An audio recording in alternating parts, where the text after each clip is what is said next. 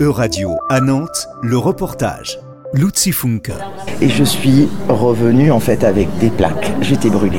Ça veut dire que j'étais défiguré à vie. Louise est un livre vivant de la bibliothèque vivante, là où les livres ne sont pas en papier, mais en chair et en os.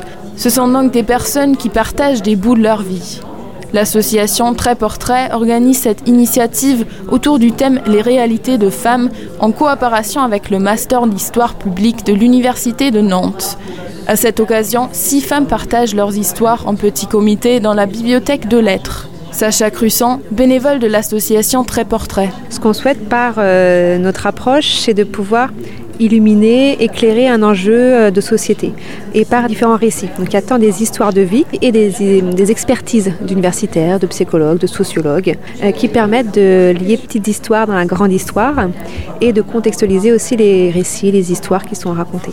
Un concept qui existe depuis les années 2000 lorsque l'association danoise Stop the Violence a imaginé la première Human Library, un espace de rencontre, de discussion et de compréhension pour préparer ces rencontres, les livres vivants apprennent à raconter leurs histoires au travers de différents ateliers. Il y a tant une partie de gestion aussi de la voix, de, la, de, de parler fort, de gérer ses émotions, de euh, écrire son histoire sur le papier.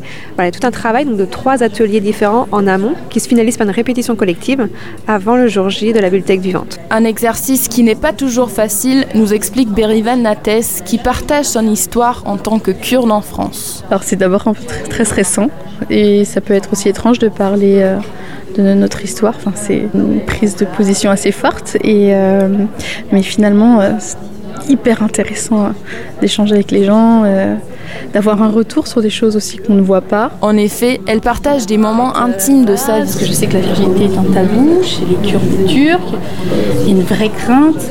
Très petite, très vite, très jeune, on nous raconte des histoires horribles. Comme quoi il ne faut absolument pas jouer avec nos frères, sinon on peut perdre notre virginité. Un cadre qui permet également aux participants et participantes de vivre des histoires de manière différente. Euh, c'est vraiment intéressant parce que ça permet de donner vraiment à la fois une oralité, à la fois beaucoup plus d'émotions à ce qui aurait pu être mis à l'écrit.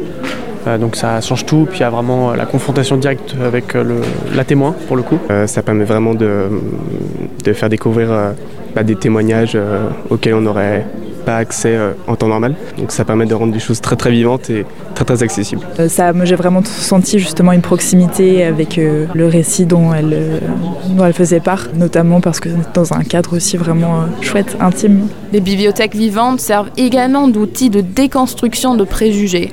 Depuis 2003, le Conseil de l'Europe a intégré cette pratique dans ses programmes jeunesse. C'était un reportage de radio à Nantes, à retrouver sur euradio.fr.